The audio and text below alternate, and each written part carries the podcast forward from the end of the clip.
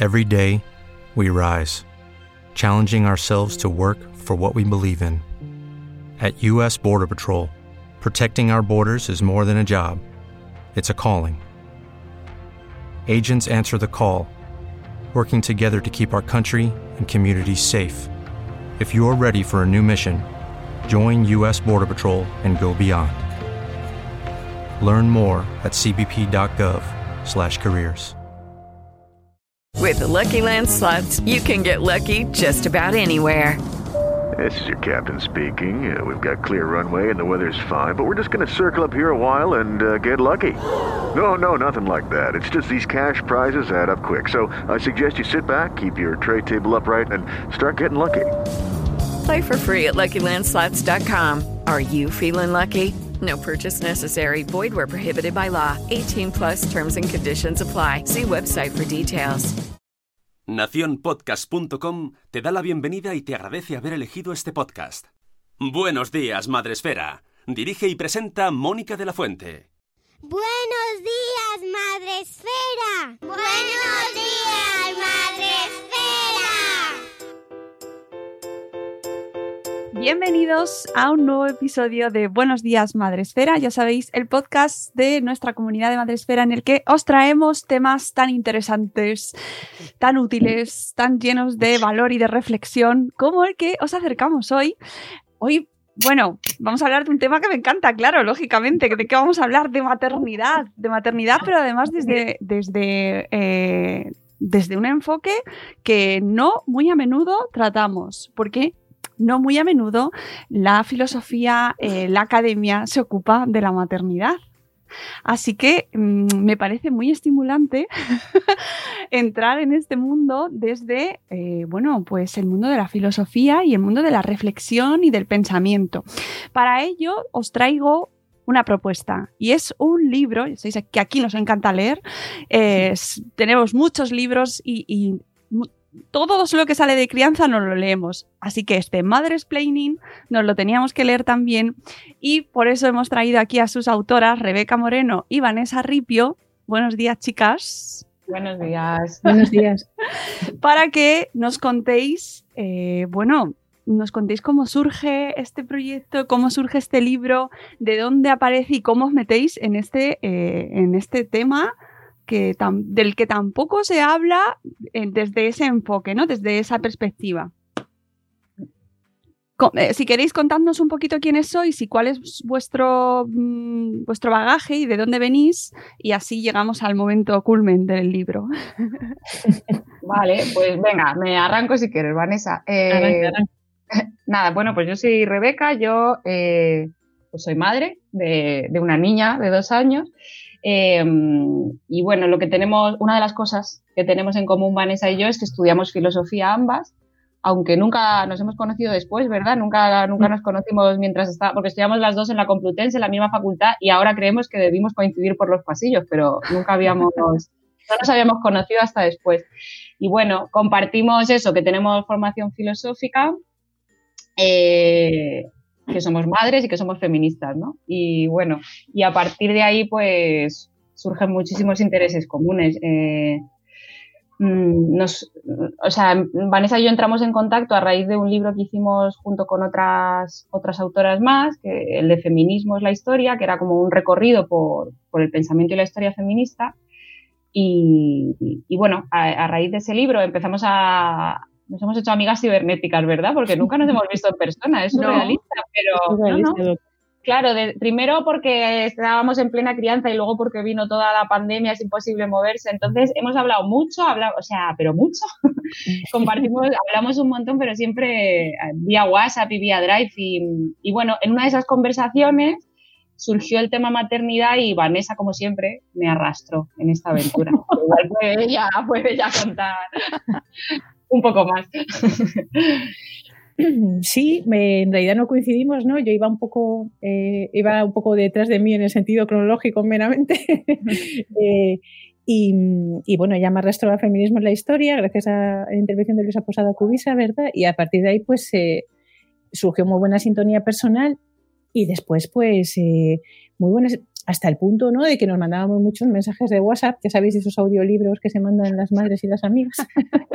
Especialmente sí, claro, pero te das cuenta, yo al principio cuando empecé a hacerlo me empecé a sentir como mi madre, ¿no? Y claro, te das cuenta que, que es que no tienes tiempo material para hacer otra cosa, ¿no?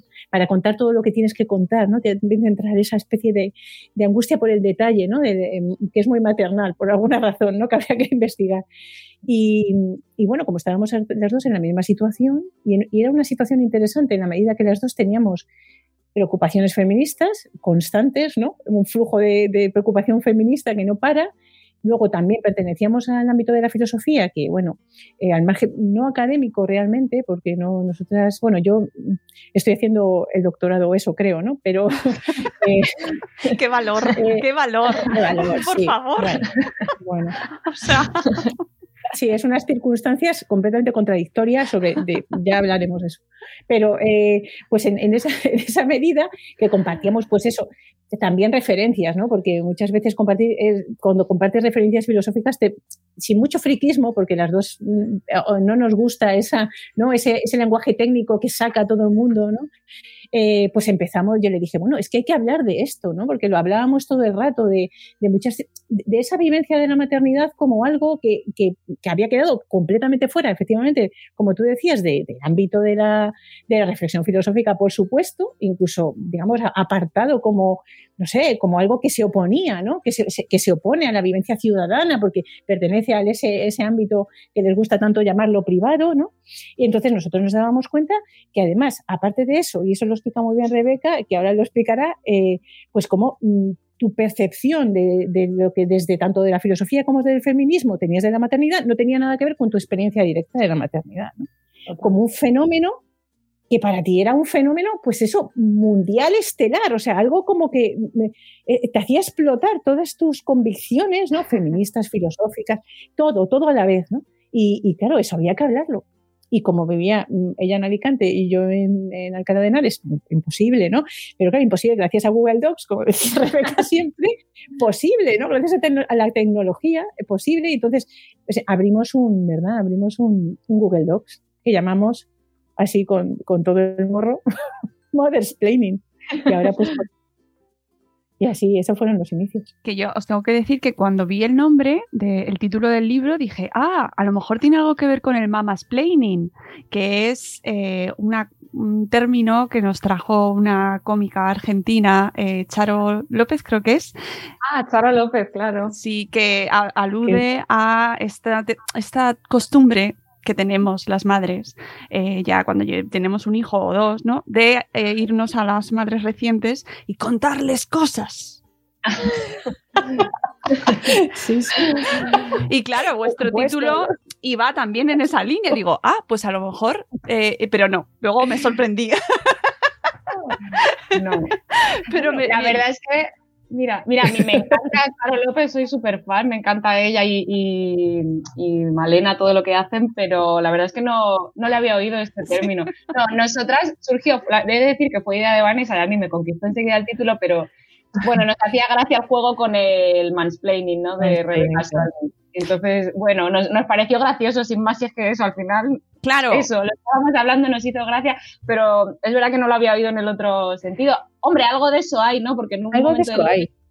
sí que hablamos de esa cosa de cómo nos vigilamos unas a otras y qué pasa ahí. O sea, al final, claro, todo, todo eso está ahí. Claro. Sí, jugando con la palabra se pueden encontrar, y luego ya leyendo, una vez has leído el libro, le encuentras muchas más eh, ramificaciones, ¿no? Pero es verdad que, que mmm, así de primeras, para la gente que nos está escuchando y que todavía no os habéis leído el libro, que lo tenéis que leer, pues que sepáis que eh, nos explican cosas, pero se las explican entre ellas, y no con un ánimo pues como el mama's planning o el mansplaining, sino más, diríamos, constructivo. Eso, y no condescendiente, ¿no? Sino... Ni paternalista, no. Es todo lo contrario, de hecho. Materna, maternalista, ¿no? Se podría llamar. Eh, jo, ojalá le pudiésemos cambiar eh, la connotación y darle a maternalista eh, la connotación con, totalmente contraria a paternalista, ¿verdad? Eso es, eso es. Igual que en vez de patria habría que hablar de matria, ¿no? Hablando de, ¿no? de esto que dicen, no, es que lo patriótico es el bien común, ¿no? Ese es un discurso de la izquierda ahora. Lo patriótico es ocuparse de los ciudadanos, ¿no? Es que la patria no hay quien la cambie, ¿no? Es como lo de la masculinidad. No es que haya otras masculinidades ni otras patrias, es que hay que, hay que pasar de ellas por completo. hay que hacerse con una matria y con un, ¿no? Eh, vamos a ponernos radicales, es así, con una matria. O sea, ¿qué, ¿qué es eso de ocuparse sin recibir nada a cambio? ¿Quién hace eso? ¿Quién hace socialmente eso? Históricamente eso, ¿quién? Mm. Ningún señor, apenas, apenas, apenas señores, vamos a dejarlo ahí, ¿no? No, es, cierto, ¿no? O sea, eso es una, ha sido una labor muy, muy, a veces hay padres que también, ¿no? Pero quizá sí, como eso es eh, em, hacer ver que, términos neologismos, ¿no? Como matria, que todo el mundo lo va a entender, o esto que decíamos, ¿no? Como en el término. Eh, Mamas planning. Eh, sí, en Mama Spinning, o, en qué contexto era. Bueno, el, caso de eso, ¿no? Que, pudiese, ¿no? Que pudiese eh, significar otro juego, ¿no? otro juego social, ¿no? Porque eso hablamos, ¿verdad, Rebeca, en Mother Spinning? De quizá la imposibilidad de, en los términos de hecho dados, cambiar realmente algo. O sea, mm, producir reformas ¿no? en, en, el, un juego absolutamente masculinizado, capitalista, patriarcal, parece que no nos ha salido bien, ¿no? Desde, desde, que la historia de los feminismos es historia, ¿no? ya citando el otro libro, em, eso no ha salido bien, ¿no? O sea, el feminismo liberal no lo ha conseguido, quizá el feminismo radical quería radicalizar más, pero, pero no lo hemos conseguido, empezamos a mezclar cosas y a lo mejor habría que decir como Virginia Woolf, bueno, pues vamos a poner otro juego en marcha, uno diferente. Eh, vamos a empezar ahí al tema del todas las vais en el libro vais eh, lo hacéis a través de una conversación vais eh, una conversación completa hasta que os vais al cole por los niños. Y vais desgranando y trayendo y sacando y volviendo a, sacar y a, esconder temas que os van preocupando. Y yo he ido apuntando así en mi cabeza eh, diferentes puntos que me parecen fundamentales como por ejemplo eh, ¿qué, ¿qué, ha pasado con la maternidad para que no haya estado en el debate público? ¿no? ¿Por qué? Porque no se ha hablado de maternidad eh, a lo largo de la historia. ¿Dónde estaban las madres? claro, eh, sí, esto es una cosa. Es, bueno, el libro efectivamente es un diálogo y lo es de verdad. O sea, mm, quiero decir, no es, una estrategia retórica, ¿no? O sea, yo todas las dudas que voy planteando eran dudas que tenía de verdad y a medida que iba dialogando con Vanessa iba entendiendo unas cosas, otras. O sea, que en ese sentido es una conversación real donde exponemos dudas reales y eso creo que también tiene algo de modo explaining, ¿no? No es, no es sentar cátedra, no es exponer una serie de tesis, sino es problematizar. Y, eh, ay, se me ha ido el hilo con esto que decías, pero sí que quería decir una cosa. Eh, vale, sí.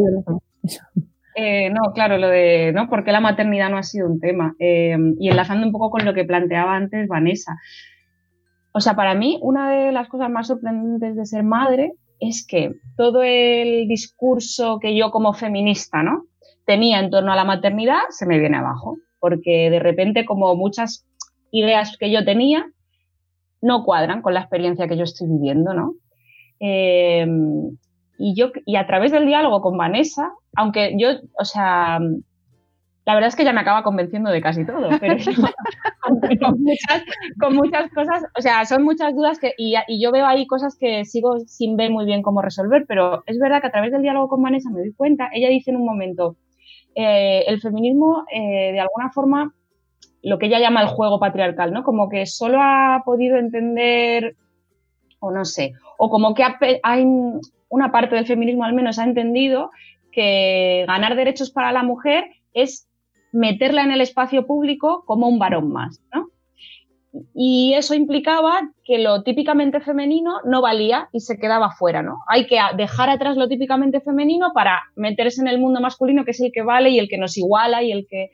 Y, efectivamente ahí hay una trampa, ¿no? Que es un poco lo que vamos desgranando en el diálogo. Yo o sea, pongo un ejemplo muy concreto. Yo, antes de ser madre, siempre decía, vamos a ver, la solución a esto está clarísima. Escuelas infantiles de 0 a 3. Para poder dejar ahí a la niña, ¿no? La dejo allí y entonces yo puedo seguir con mi carrera. Pero es que ahora soy madre y es que a mí esa, esa, esa, esa teoría que yo había hecho, yo no la quiero para mí, porque es que yo lo que quiero es estar con mi hija. Es que, es que yo disfruto más estando con mi hija que en el trabajo, es que esto yo sé que es problemático, sé que es problemático porque también sé lo que implica después, vamos, que es un lío, pero, Es un lío. pero que, que ahí hay algo que efectivamente que no se ha pensado bien. Entonces, bueno, ¿por qué es mucho más valioso una carrera profesional que estar en casa con tus hijos y con tus hijas? ¿Por qué lo tenemos que pensar todo desde ese parámetro? Yo, bueno, sé que, y esto lo hemos hablado mucho, Vanessa y yo también, que al final cada una piensa desde su circunstancia personal. Yo creo que en mi caso influye mucho que soy funcionaria y mi carrera no está en juego. Creo que eso influye mucho en mi forma de entender las cosas. Pero bueno, pero creo que no es lo único. Creo que hay algo mucho más profundo detrás. Mm. Esto, bueno, Sí, yo no soy funcionaria y pienso lo mismo que tú. Ya yo tampoco. Sí, sí, sí, sí. No, pero bueno, que siempre intento como pensar, a ver, como ubicarme a mí misma, porque a veces también la gente se olvida de hacer El esto. Contexto. Claro, Sí, y a sí. veces no- nos Totalmente. olvidamos que cada una razona desde sus circunstancias y eso hay que, yo creo que hay que tenerlo presente al menos. Claro. Claro, unas circunstancias de seguridad económica, por ejemplo, también, ¿no? De, de- también un poco, que eso sale un poco en modo explaining, ¿no? Y, que suena muy mal, ¿no? Que en un momento dado suena muy mal y, y Rebeca me lo hace notar, decir que, que, digamos, un nivel de estudios te permite ver un poco el juego en su conjunto, por decirlo así, ¿no? O sea, percibir a lo mejor o haber reflexionado, no necesariamente desde la filosofía, ¿no? Para nada. Y, y no creo que sea así. Yo he conocido gente que no pertenece al ámbito académico y que ni siquiera en la universidad con una digamos, con una lucidez sobre estas cosas pasmosa, ¿no? Que, mm, que, efectivamente, eh, vamos a ver, mm, esa idea que introduce, que introduce, por volver a esa idea, esa idea que introduce Rebeca es de Virginia Woolf. Virginia Woolf en un momento dado es el momento en que empiezan a incorporarse después de que el sufragismo pues, ¿no? comienza a obtener sus frutos, o bueno, están en plena campaña sufragista, de hecho. Eh, ¿Qué se está pidiendo? Pues ser una ciudadana de pleno derecho, ¿no? Y es una petición muy legítima, no, no lo olvidemos, ¿no? Nadie va a desmentir eso, ¿no? El derecho al voto. Eh, pero claro, eh, dice Virginia Woolf, estamos en un momento que nos tenemos que decidir. O nos incorporamos al juego o bien formamos nuestro propio juego, ¿no? que era lo que os comentaba antes. Si decidimos meternos en el juego, tenemos que darnos cuenta que siempre vamos a ir al final de la parade, dice ella, ¿no? Al final de la... Van todos ahí, todos delante, y ella dice, como es así tan... Los magistrados con sus tal, con sus pelucas, ¿no? Los, eh, los militares con sus plumas, y van todos, todos, todos, todos los varones, al final están todas las mujeres. Es decir, la idea, ¿no? Todas esas nociones de techo de cristal, todas esas nociones que se han luego convertido, ¿no? En verdaderos, digamos, en conceptos que, sobre hechos que, que estaban ocurriendo, sobre fenómenos que ocurrían a mujeres que llegaban a un tope laboral y no, y no conseguían subir, eso ya Virginia Woolf lo está advirtiendo, lo está advirtiendo ahí con una lucidez brutal, ¿no? Cuando ella se refiere a cambiar de juego, se refiere en parte a un juego de distinción, es decir, a un juego de, carreras profesionales, ¿no? Ella llega a recomendar eh, no hacer ninguna actividad que se parezca en nada a una actividad pública masculina, ¿no? Claro, y dice, hay que, mm, hay que, hay que experimentar en privado, dice, ¿no? Pero claro, esa privacidad de la que habla no es la privacidad de la maternidad encerrada en casa, ¿no? Sino más bien como, como, como, mm, como un grupo de estos, eh, como un grupo para, para público, ¿no? O sea, meterse ahí, empezar a pensar en algo, sí, claro. Yo me acuerdo contar esto en una, en una vez en la autónoma y una, me acuerdo de un chico que, que estaba muy interesado en el tema, pero me decía, pero ¿cómo? ¿Cómo lo hacen? ¿Cómo? ¿No? Lo, preguntaba y yo no tengo respuesta a eso, ¿no? Porque claro, eh, mm, mm, el caso es que em, la maternidad, vamos a decir, en unas condiciones de seguridad con- económica no se produce casi nunca, porque además esa seguridad económica muchas veces viene dada si tú eres madre que te quedas en casa por, eh, por la dependencia de un varón. Es- eso es así, ¿no? Entonces, digamos que la recomendación wolfiana de la habitación propia y las 500 libras al año parece una condición previa a poder ponerse a pensar en un juego, a poder disfrutar de la maternidad en esos términos se podría pensar que las que estamos en, en esa opción, en esa posibilidad, quizá deberíamos desarrollar esa experimentación.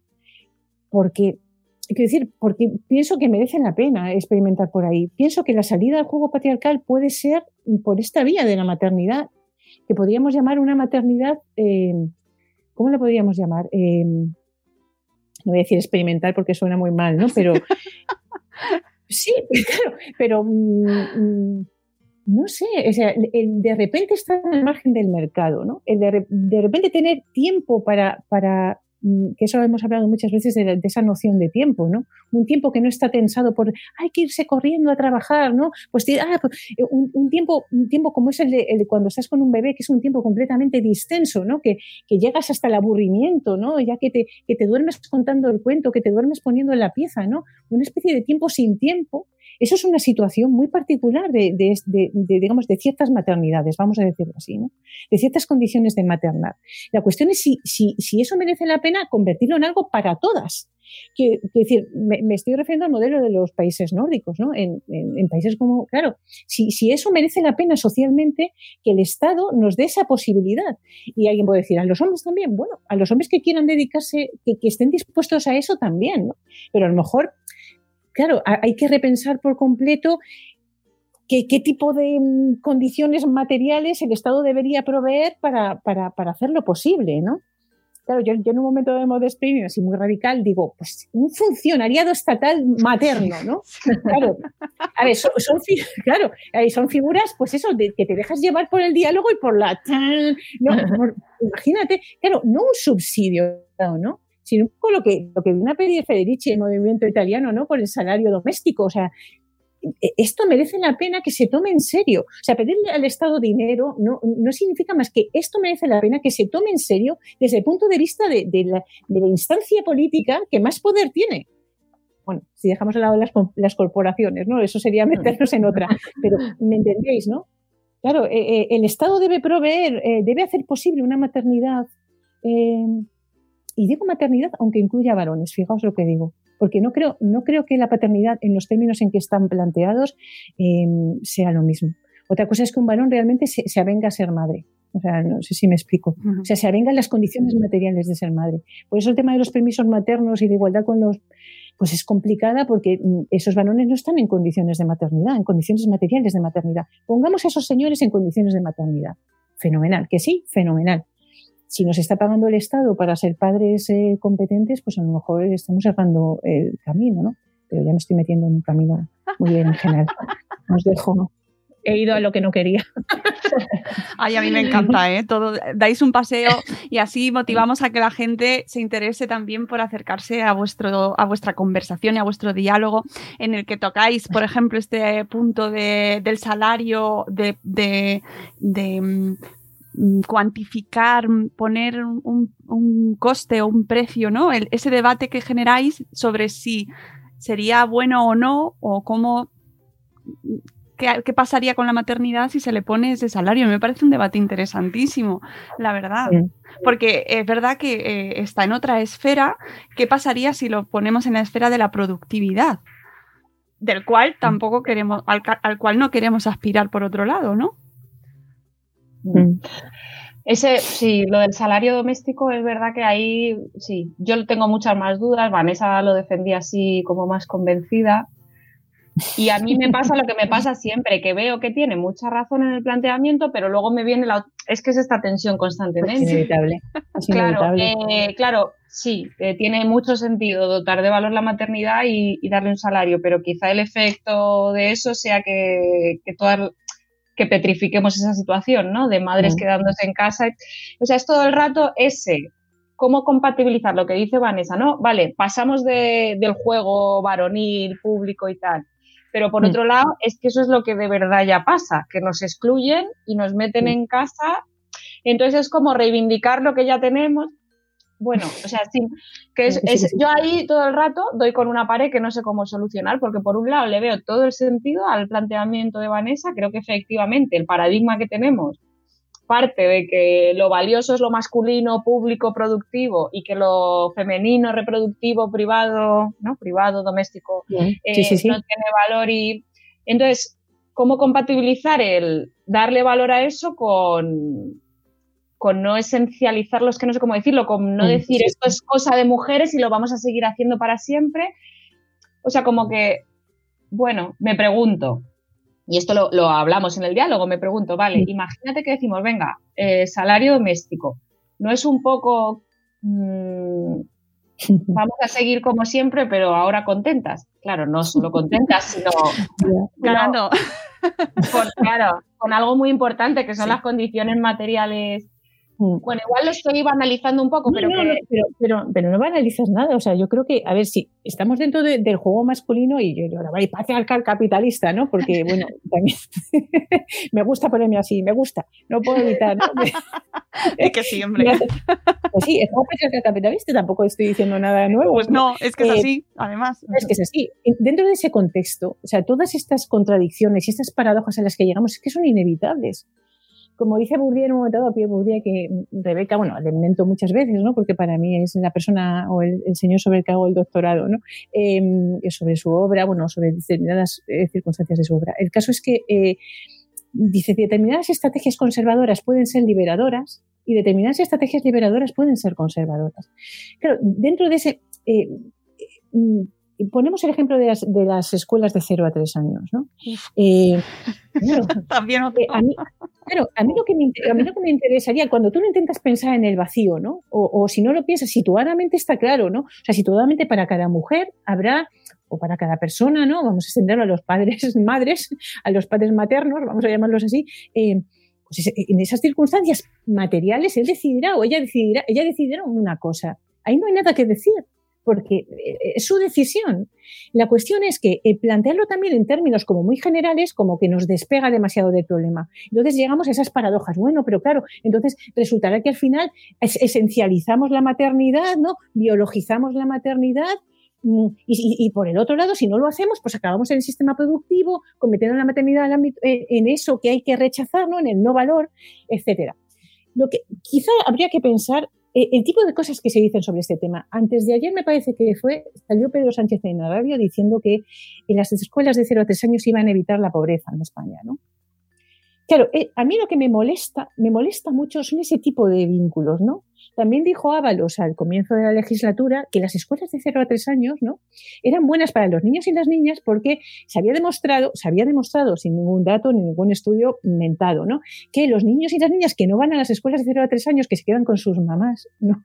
Literalmente no dijo eso, pero quedaron de paréntesis, tienen problemas luego o no se desarrollan de, igual que los demás en, en, digamos, en las asignaturas lógico-matemáticas. Entonces, vamos a ver.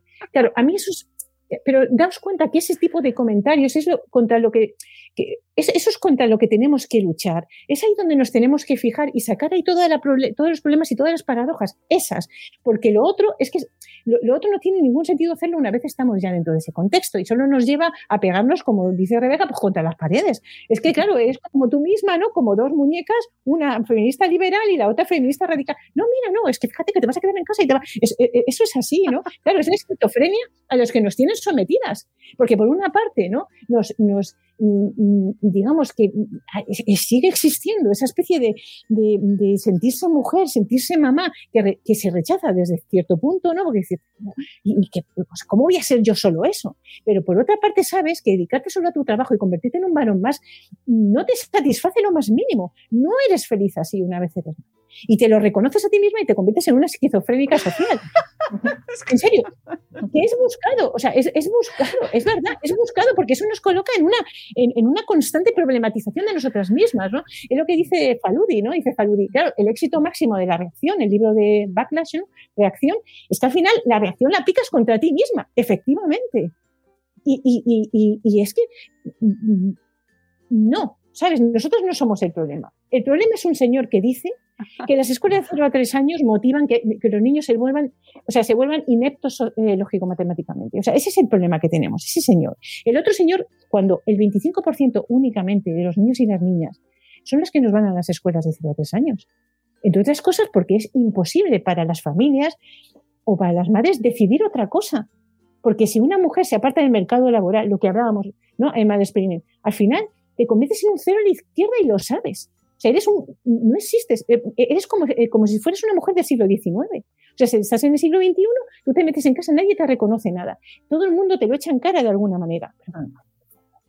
¿Qué haces ahí metido? Por favor, ¿no? Sí, sí, sí. Estás malgastando eres, tu vida. Eres, claro, claro. Malgastando tu vida.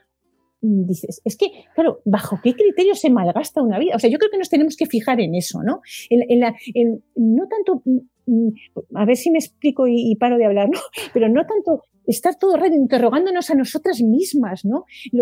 ¿Qué deberíamos haber hecho? Eh, pues mira, no tengo ni idea, ¿sabes? Yo lo único es verdad, no, lo sé, a lo mejor me tenía que haberle metido a la criatura en una escuela de cielos diseño, pero ahora mismo, pues no quiero, ¿sabes? O sea, dejar de interrogarnos por nuestras propias acciones particulares y empezarnos a fijar en los comentarios, en, la, en, la, en, el, en, el, en el ambiente de, de, de, mira, es que, por favor, o sea, ¿qué vas a hacer cuando vuelvas al mercado laboral, no? Eh, pero ¿para qué? No, no eres más que un, no quieres ser más que eso más que eso, ¿qué es eso? ¿no? Y empezar como Sócrates, ¿no? Y ahí lo del diálogo. ¿Pero qué te refieres con eso? Eh, ¿Qué soy cuando me quedo solo en casa? Y ahí va a empezar a salir toda la mierda como una, perdón por la palabra, como un, como un tapón de esos de sacar la mierda del váter. Es que es así, perdón que me ponga así, pero es que me levanto muy temprano y, es verdad, me levanto muy temprano de lo del doctorado y no me ha salido bien porque luego se ha levantado la criatura a las 6 de la mañana, entonces no me ha salido bien. Y, me pone en un estado todavía más, más nervioso, ¿no? O sea, más nervioso en el buen sentido de la palabra, ¿no? Más, más indignada por, por este tipo de cosas, ¿no? Total, y además es que eh, creo que estamos en un momento ideal para, para indignarnos absolutamente porque precisamente en el contexto en el que vivimos con esta pandemia se ha demostrado que eso que somos las madres solo, eso es lo que está sujetando gran parte de este país. Porque cuando los niños se han quedado sin colegio, las que nos hemos quedado en casa con ellos, cuidando, solo, hemos sido nosotras. Y claro, es que para, o sea, ya llevándonoslo desde el debate filosófico que puede parecer más lejano, pero que amigos, bajémoslo un poco y centrémonos en la situación, ¿no? Total. Total, Sí, de hecho, bueno, luego en, el apéndice, el apéndice del libro lo escribimos durante el confinamiento, en ese estado ahí que estábamos todo el mundo, ¿no? Como esa cosa rara, extraña, extrema que vivimos, que ahora parece que nunca ha pasado.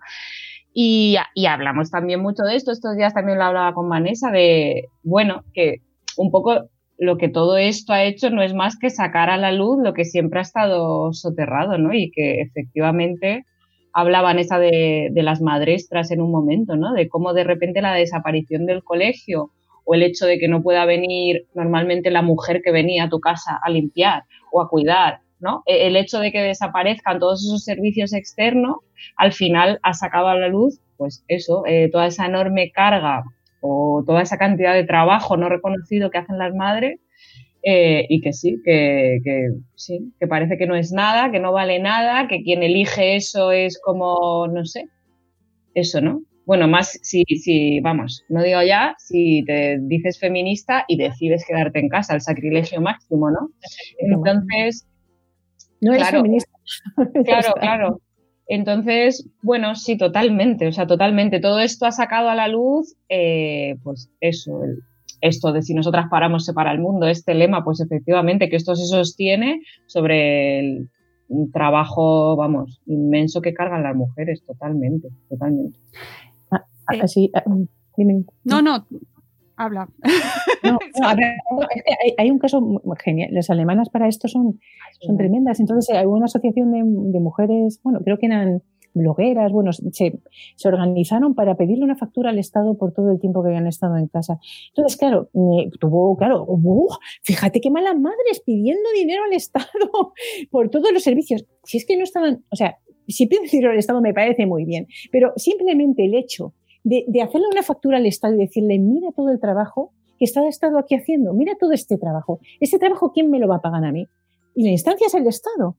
Entonces, eh, eso no significa en ningún caso que, ay, que, que, tú no lo hagas porque quieres. Significa que efectivamente ha sido desde, desde, los, desde los paleolíticos, vamos a decir, un trabajo negado. Es decir, el trabajo de cuidado es un trabajo negado, precisamente para significar el trabajo, trabajo de los varones sea, esto, cuando cuenta por día, por ejemplo, sus experiencias con los Kabila, ¿no? que es, un, em, es, una, es una sociedad precapitalista donde él toma determinadas, eh, bueno, estudia endológicamente em, esa sociedad para hacer ver que muchas de las cuestiones que ahí están mm, resueltas de la manera más tradicional permanecen en nuestras sociedades mediterráneas, ¿no? contemporáneas. Y es brutal, porque es que te das cuenta, o sea, es como, como ver emanar ¿no? todo el tradicionalismo. Entonces, eh, el trabajo de cuidado, tanto el trabajo, digamos, de la tierra de gestación, donde la tierra en invierno y en otoño está, ¿no? Como el trabajo de gestación de la mujer, como cualquier trabajo feminizado, eso es negado. Es decir, no hay ese trabajo. Y es lo que está pasando con el tema de, las, este tema. O sea, simplemente este, este tema no está. ya, pero es que lo he tenido que hacer yo, he estado, miren la factura. No, no, yo, yo no veo ningún trabajo por ninguna parte. O sea, fijaos, es que es así, ¿no? O sea, eh, no, mira, ah, de hecho, es que se habla y no se para de hablar. Todo el trabajo, que, es que no paro de hablar de otra cosa en la radio. En las mujeres, que oigo mucho la radio, las mujeres eh, todo el rato en casa. Sí, pero, pero, pero no voy a poner solución, nadie pone solución a eso. No es que hay que conciliar, pero ¿qué conciliación es esa? Si se ha demostrado con los hechos que no ya en la sociedad mediterránea, sino seguramente te subes para arriba, para arriba y vas hasta Noruega y pasa exactamente igual tú lo que tienes es un trabajo que, que, simplemente se niega que es un trabajo. Por eso tampoco un varón se pone, ¿no? Como esto del vídeo este de los ayudadores de, del ministerio, será buenísimo, ¿no? Estos señores que vienen y dicen, de todo término, pero te puedo ayudar, lo dicho, ¿no? O sea, claro, pero fijaos si es interesante eso, en el sentido es que no lo han visto. Es que dicen, fíjate, qué malas personas. No, no, es que no existe, no lo han visto, no lo ven, es mágico. Es como el hada de los dientes, la ratoncita Pérez. Todos esos trabajos se hacen así en serio, o sea, mm, plantearoslo así, no se ve, o sea, es como, mm, no está. Hay unas gafas, no las gafas moradas, ¿no? Sino las gafas, ¿cómo le podemos llamar? Iba a decir una burrada. Bueno, esas gafas, ¿no? Que las tenemos todas puestas. Claro, yo, por ejemplo, le contaba a Rebeca que, la, la, ira que me producía esa situación de estar haciendo los deberes y el niño pequeño, ¿no? Intentando dibujar porque tiene, tiene dos años, ¿no? dibujar por todos los deberes de su hermana. Él no comprende por qué su hermana se tiene que sentar ahí como en un despacho, ¿no? Porque su madre tiene que estar eh, ahí como, como en una conferencia de, de, ministros, ¿no? Pero ya no puede jugar. No, claro, claro. O sea, de repente eso, que sí que es un trabajo cuando está en el colegio, se mete en casa y ya no es un trabajo. Pero se parece a un trabajo, pero eh, eh, lo interesante de ese caso, claro, es que no es como el trabajo doméstico, que realmente no lo ven, sino que aquí sí que se ve. Aquí sí que se ve, pero ¿quién lo ve? El de dos años, de nuevo, ¿no? Mientras esté en casa, no existe ese trabajo. Te piden, además era un trabajo de secretariado, ¿no? Luego tenías que mandar mails con fotos de todos los deberes. Era un trabajo brutal. Eh, en fin, sí. sí. o sea, no creo que lo habéis vivido todas, ¿no? Sí. Creo que nos sentimos muy reconocidas todas y seguimos, ¿eh? porque eh, no se ha ido del todo. Más temas, que, porque sé que tenéis poquito tiempo y no quiero quitaros, eh, sé que es muy preciado y especialmente en los primeros años, y más tú haciendo un doctorado, por favor, a tus pies. Bueno, es en teoría, ¿eh? más que en la práctica, si digo la verdad, está convirtiéndose en una pura teoría, pura ilusión. Oye, ¿qué aporta la filosofía a la maternidad? ¿Por qué nos tendría que interesar eh, más la filosofía en este mundo de la maternidad? Uf, vaya pregunta. Mm, pues no, sabría qué decirte, la verdad. Yo, claro, es que, no sé, es verdad que Vanessa y yo empezamos a dialogar sin saber muy bien a dónde iba a llevar la cosa y supongo que vamos, yo no, yo no, quiero decir, el, libro no nace como, venga, vamos a hacer un libro de filosofía, ¿no? Nace como vamos a hablar de maternidad y supongo que el hecho de, no sé, de tener esa formación y a lo mejor esas lecturas comunes y tal, hace que lo vayamos enfocando desde ahí, pero no lo sé, porque no esté, es que justo hace poco hablábamos Vanessa y yo de esto, de la filosofía y de nuestra relación con la filosofía, y yo le hablaba de que yo en la filosofía siempre me he sentido un poco extranjera, ¿no? Como eh, que por un lado me interesaba, pero por otro lado mm, yo sentía que eso no, no, acababa de ir conmigo, ¿no? Entonces, no lo sé si nos debe interesar la filosofía o no. Porque, en la, claro, en la medida en que la filosofía nunca se ha interesado por nosotras, ni por las cosas que nos pasan, pues, quiero decir, no sé, que yo es que tengo una relación un poco problemática con la filosofía, lo hablábamos hace poco, como es verdad que por un lado es mi formación y he leído algo, aunque no, no tanto, la verdad. Y, y bueno, yo es verdad que algunas autoras, algunos autores, y bueno, autoras feministas sí, eso sí, pero autores como más duros filosóficos me han servido para interpretar cosas y pero hay ahí una, una, sensación un poco, sí, como de extranjería, ¿sabes? De yo he estudiado esto, pero no estoy del todo aquí. También yo me desvinculé hace más tiempo. Yo creo que esto para Vanessa es mucho más fuerte, precisamente por esa relación que tiene, ¿no? De estar ahí luchando con el doctorado y de estar ahí. No los, bueno, no sé cómo decirlo, pero vamos, en esa. Bregando, bregando con el. claro, yo al final he acabado leyendo a un sociólogo, ¿no? Un sociólogo muy particular porque él tiene una formación filosófica, Pierre Bourdieu tiene una formación filosófica y cuando está ya ahí haciendo su tesis doctoral con Canguilhem, que es una eminencia en Francia sobre las experiencias temporales y mm, las estructuras temporales, ¿no? De las experiencias. Bueno, eh, no voy a meter en esa descripción, pero él, decide, ¿no? Bueno, por ciertas circunstancias em, acaba teniendo que ser agarrado a Argelia, porque, bueno, él estaba fichado por la inteligencia, le pillan ahí una revista de, de una, de, un movimiento argelino, tal, dicen, bueno, un tipo que, que estudia. Lo digo porque es interesante el caso, o sea, no lo digo por, lo digo por alguien que tampoco se siente cómodo ahí. Es decir, eh, Pierre Bourdieu es un caso muy interesante porque proviene de una, mm, digamos, de un, origen muy humilde y acaba siendo, pues, profesor de College of France, ¿no? Pero es un tipo que nunca se conforma y que siempre, incluso a los filósofos, incluso a, a los intelectuales, está diciendo todo el rato lo que les falta para realmente serlo.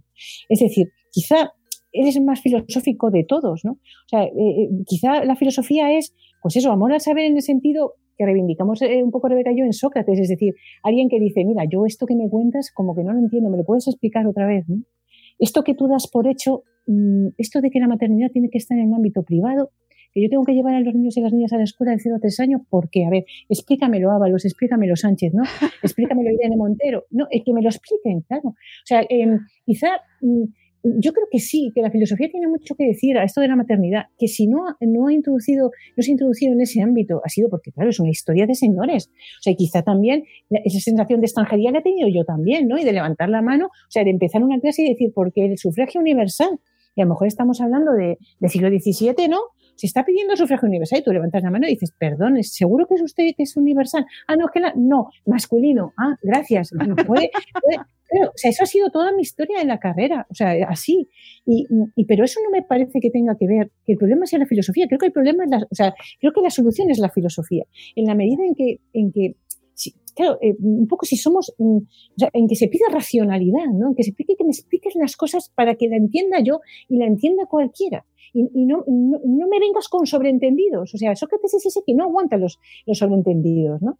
Incluso, por ejemplo, Bourdieu le, dice todo el rato a los filósofos que qué es eso de irse al siglo XVII, de coger un concepto del XVII y traértelo aquí Dices, no, no, no, tú explícamelo de aquí ahora. ¿Que quieres explicarlo un poco, que te interesa el siglo XVII? Contextualízame el siglo XVII. O sea, esto que os decía, claro, historízame las cosas. Dime por qué pensaban eso. Dime qué situación de hecho había. Claro, si tú eres un señor que se llama Aristóteles, que tiene un montón de esclavos, que tiene a las mujeres completamente sometidas, porque en Atenas del siglo V de Pericles es el lugar de la democracia, las señoras iban con velo como en Arabia Saudí y no podían hacer absolutamente nada como en Arabia Saudí, en ese lugar realmente está la democracia.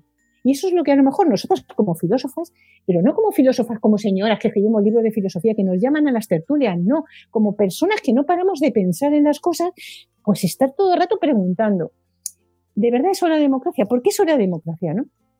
Y es democracia ahora, o sea, eh, eh, el hecho de que, pues eso, de que se esté sosteniendo, digamos, toda la humanidad en un sistema reproductivo no reconocido y negado, ¿eso realmente es democracia? Claro, porque si, es la del siglo V, estamos de acuerdo que eso era democracia allí, pero eso es democracia aquí. ¿No? Eh, eh, cuando tú tienes en Estados Unidos y tú tienes, se sabe claramente qué grupos no votan, qué grupos sí votan. ¿Por qué se llama eso democracia? Cuando tú estás poniendo unas condiciones materiales que reproducen ese sistema por el cual al final acaba ganando Trump las elecciones. O sea, eso es lo que decía Platón, teatrocracia, lo llamaba él ya en el siglo V. No, no, aquí vienen señores a contarte una película y tú te la crees. Es que esto, vamos a ver, claro, es que la alegoría de la caverna es, es, es, eso que se llama noticias falsas. O sea, por supuesto que son falsas, pero es que, ah, perdona que te diga, es que ya era falso. Es que la historia que nos hemos contado nosotros mismos de que, lo que era democracia, la historia que nos hemos contado de que lo que son las mujeres, de lo que son las madres, de lo que son los padres, de lo que son los políticos, los ciudadanos, es toda una historia de ideas falsas. Y que hay que falsar, por decirlo así, y que hay que estar y no parar de preguntar y, no para de preguntar y ponerse pesada y ponerse impertinente. No te van a dar la cicuta en nuestros tiempos, como mucho te van a callar, ¿no? Claro, mm, claro. Eh, me acuerdo de eso y decía eh, un profe común en nuestros tiempos perderías seguidores. Exactamente, un blog. tendrías los trolls, ¿no? Y, te, y tendrías eh, odiadores, ¿no? Mm, claro, esa es, esa es nuestra circunstancia. Es que se parece demasiado a las Atenas del siglo V. O sea, se parece demasiado a que tú no estás dispuesto en último término a dar unas condiciones materiales de igualdad y justicia social reales. O sea, que eso está como, bueno, sí, eso es un ideal. No digo, eh, eh, bueno, pues si lo quieres estar llamado ideal, llevamos el siglo V antes de Cristo con este tema y lo seguimos llamando ideal. A ver si estamos confundiendo, hemos malinterpretado a Platón con esto del mundo de las ideas, que lo del mundo de las ideas no era que el mundo, sabes, que las ideas estuviesen allí y nosotros aquí no haciendo ni caso a las ideas, que era todo lo contrario. Claro, entonces, digamos que quizás la filosofía tiene que luchar contra la filosofía, Rebeca. O sea, mm, eh, eh, eh, o sea ya por dirigirme a ella por esto de, o sea, no pierdan la fe en la filosofía porque estamos perdidas. Te lo digo en serio. ¿Qué nos queda? Ya, no, y, de hecho, o sea, yo, Dime, dime, no, no, ya, no, no, paro, paro, paro, paro, que me, que me malentono. No, no, que te estoy escuchando y es verdad que ahora me estoy acordando, yo en el libro cito un montón a Carlos Fernández, Liria, Carlos Fernández Liria, que es un profesor que ambas hemos tenido de filosofía, buenísimo, vamos, yo la persona que a mí me hizo apasionarme por la filosofía. A mí también, también para mí, también para mí. Y Carlos Fernández Liria siempre, bueno, reivindica mucho la figura de Sócrates y siempre decía esto, ¿no? Que él pondría, él hablaba, yo pondría a Sócrates en el debate del Estado de la Nación y lo pondría ya a hacer preguntas, ¿no? Y cuando habla del paro, pondría a Sócrates a preguntar, ¿pero qué es el paro? ¿Y por qué hay paro? Y explicando, explicando, acabas explicando qué es el capitalismo y por qué tiene que haber desposeídas y desposeídos. En ese sentido, claro que sí, como, de hecho, cuando en el libro hablamos, ¿no? De, de no, no hay, no hay algo así como madres expertas, ¿no? Lo que hay mm. es que como madres podemos cuestionar todo el rato, como decía Vanessa, no a nosotras mismas, sino preguntar todo el rato el porqué de ciertas cosas, indagar ahí constantemente, ¿no? Entonces, sí, en ese sentido sí es verdad. Igual, igual he, mezclado, la academia con la filosofía, ¿no? claro. No hablemos de la academia, no hablemos de la academia porque Claro, pero me parece muy interesante porque, y creo que sí que es muy necesaria la filosofía, sin saber yo nada. porque no tengo ni idea. Tampoco hay que saber tanto. Si solo sabes que no sabes nada, si solo sabes que no sabes nada, vamos bien, vamos bien. bien, bien. No, pero me parece súper necesaria precisamente porque a la maternidad, sin estar en el debate alto, eh, se la juzga desde todos los niveles y es una de las actividades más cuestionadas, sin ser, siendo privada, es una, una actividad cuestionada siempre de manera pública, porque todas las madres lo hacemos mal. Empezamos nosotras mismas a juzgarnos, pero luego nos juzgan los demás, ¿no? Por lo tanto, empecemos a preguntarnos desde un respeto filosófico, no desde la, autolaceración, ¿no? Que lo hacemos, pero que, yo creo que sí que nos ayuda vuestro debate y vuestra conversación, me parece súper interesante. Animo a todo el mundo a que lo lea, aunque no sepáis nada de filosofía, de verdad, que es la, excusa, porque sí que te ayuda a, entender que, que, tienes un papel protagonista dentro de tu propia maternidad, ¿no? Y a elegir y por qué eliges lo que eliges, si tienes la posibilidad de elegir. Claro, eso sería otro tema ya. sí, Claro. Claro, pero bueno, y si no tienes la posibilidad de elegir, si tomas ciertas decisiones, son tus decisiones, ¿no? Son tus decisiones, las tuyas y las de nadie más. Y claro, el mansplaining siempre está ahí, ¿no? Eh, mm, tú misma eres tu propia mansplaining, ¿no? O sea, la culpabilidad. Claro, eh, lo que os decía de la esquizofrenia, esta de. Total. es total, la paranoia, ¿no? Te despiertas por la noche, ay, ¿para qué le habré dicho esto, no? Con la mía de siete años, ¿no? Que intentas Claro, ya con siete años, porque eh, no sé cuánto tiempo, cuánto tiempo tienen las vuestras, ¿no? Yo tengo una de siete y uno de, a punto tres, ¿no? Pero con la de siete, todo se va complicando unos niveles, ¿no? Claro, te cuenta sus experiencias mm, sociales en el cole y claro, tú, si te llaman los demonios, intentas mm, mm, decir, vamos a ver cómo puedo explicar esto racionalmente, ¿no? O sea, ser racional. Bueno, ser racional o no, ¿no? Eh, eh, claro, quiero decir, em, es como una pequeña eh, ¿cómo lo llamaba? Lo llamaba yo con Juan, lo, lo llamamos los estados federados de las madres, los estados federados, ¿no? O sea, aquí cada una hace lo que le parece. ningún otro estado federado se tiene que meter en, la política de este estado. Claro, ¿no? Porque eh, eh, no, es, eso me, porque además no tienes los elementos, cuando eres madre te das cuenta que, lo, que hablábamos mucho al principio de Mother Spring, ¿no, Rebeca? los elementos de juicio de cada situación, porque un niño está llorando tirado por el suelo, ¿no? Yo esta circunstancia la veía antes de ser madre y decía, madre mía, cómo se le, ha ido de las manos esta criatura. O sea, ahora me veo, no, me veo yo con el de casi tres años, que es la época mala, mala, intentando sacarle, ¿no?